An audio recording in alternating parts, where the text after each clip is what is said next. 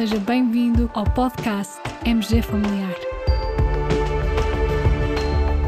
Um podcast sobre temas pertinentes que nos fazem refletir e frequentemente com implicações para a prática clínica. E damos as boas-vindas ao nosso anfitrião, professor Carlos Martins.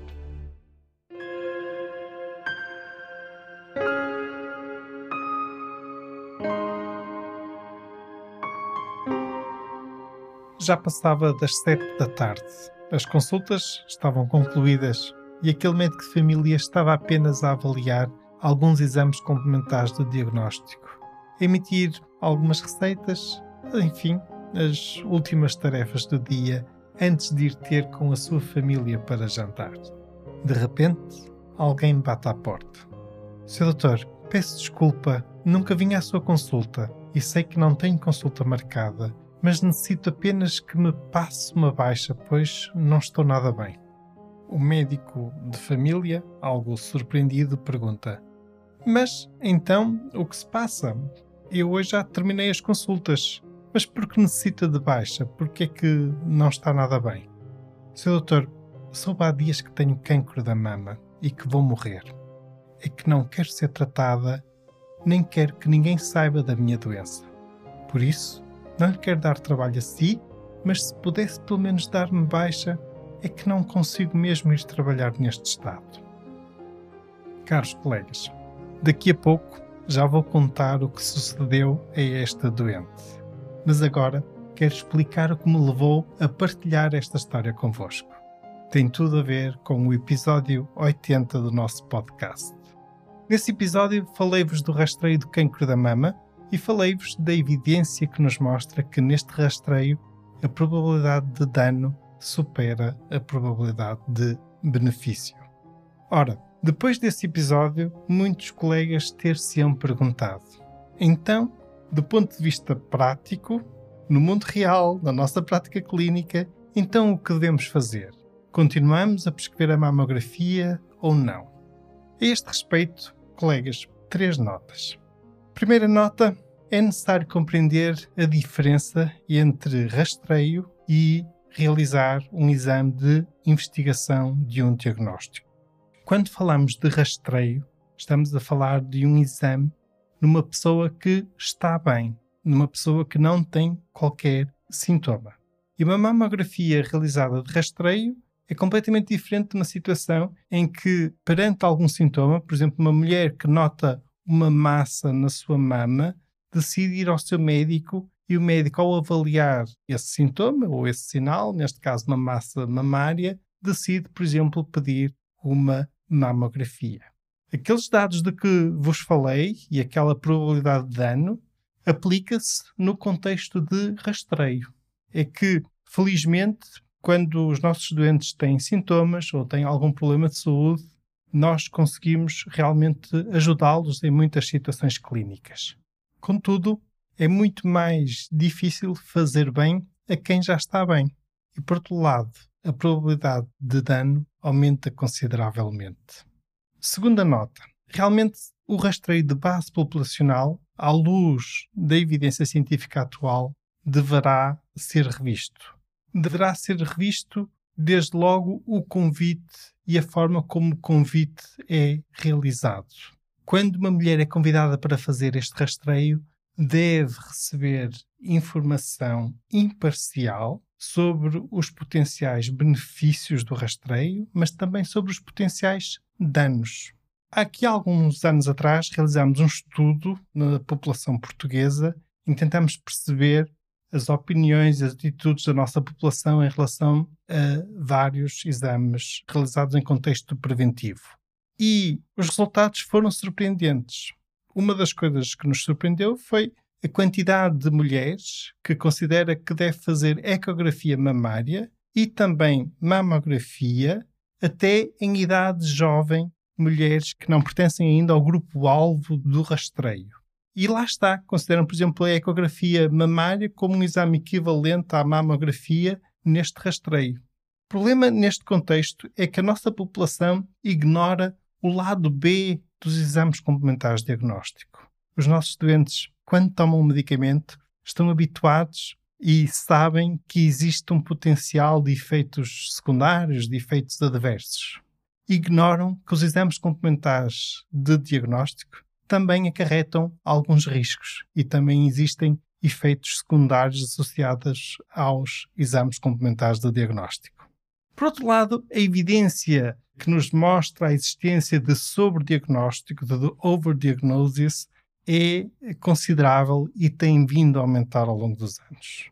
Por exemplo, dispomos de um outro estudo realizado no Canadá que nos aponta para a existência de sobrediagnóstico entre os cancros invasivos detectados, cerca de 22% são sobrediagnóstico.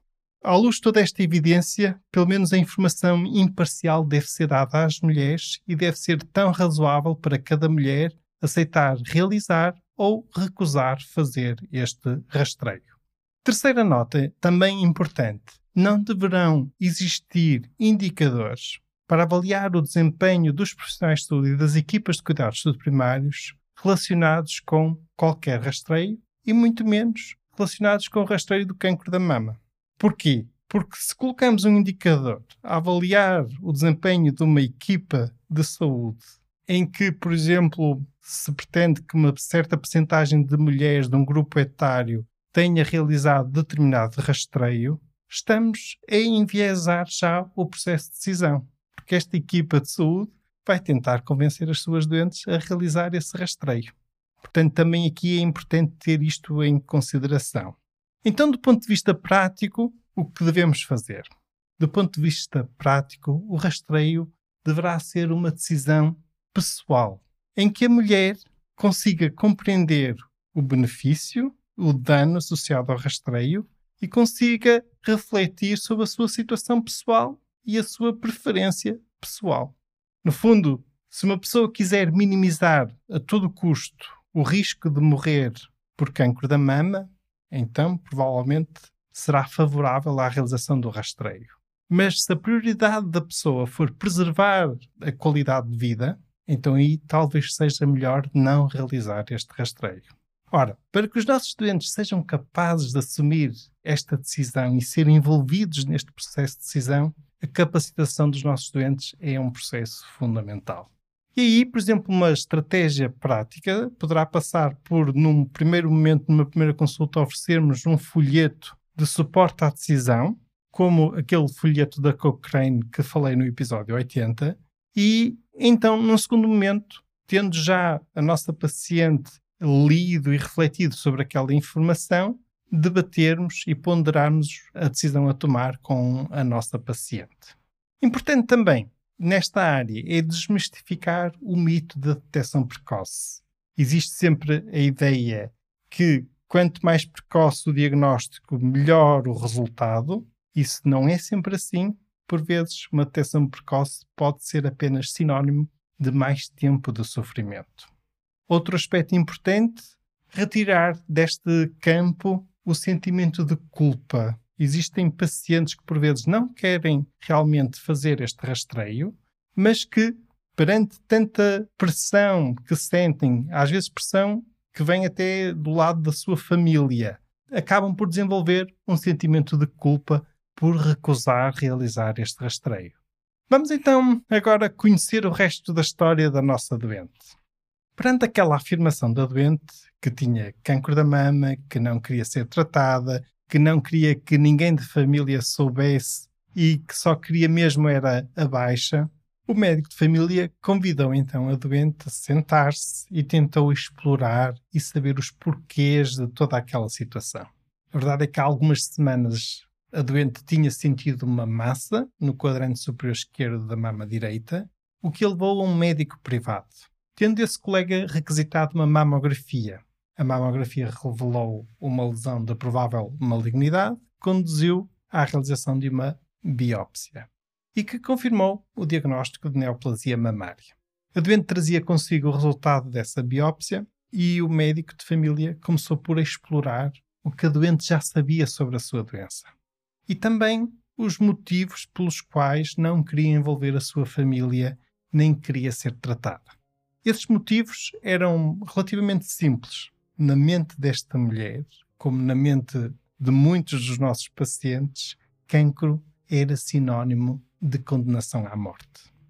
Explicando à doente que essa ideia estava longe de corresponder à realidade, que hoje dispomos de novas ferramentas terapêuticas que conseguem curar uma grande parte das mulheres que têm cancro da mama, e explicando também a importância do envolvimento positivo, solidário e do amor da sua família em todo esse processo terapêutico, a doente acabou por aceitar ser tratada. E agora que já se passaram alguns anos deste episódio, podemos mesmo dizer que a doente foi salva. Mas não pelo rastreio. Não foi pelo lado do rastreio que esta doente foi salva. Nós temos boas notícias em relação ao cancro da mama. Primeiro, a boa notícia em relação ao cancro da mama vem do lado da inovação terapêutica. E segundo, também vem da boa acessibilidade das doentes perante certos sintomas mamários aos seus médicos de família e também às consultas de oncologia para a respectiva referenciação e tratamento. Mais do que pelo rastreio, tendo em consideração as limitações do método de rastreio atualmente disponível, é por aqui que temos que caminhar se quisermos salvar mais mulheres de morrerem com cancro da mama.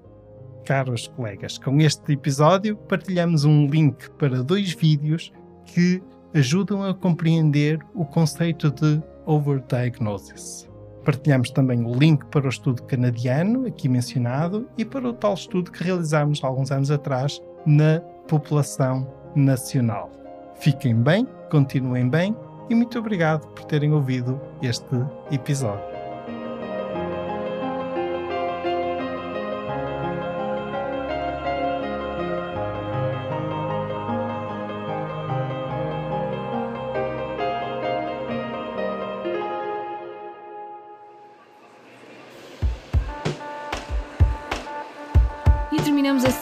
Edição do podcast MG Familiar.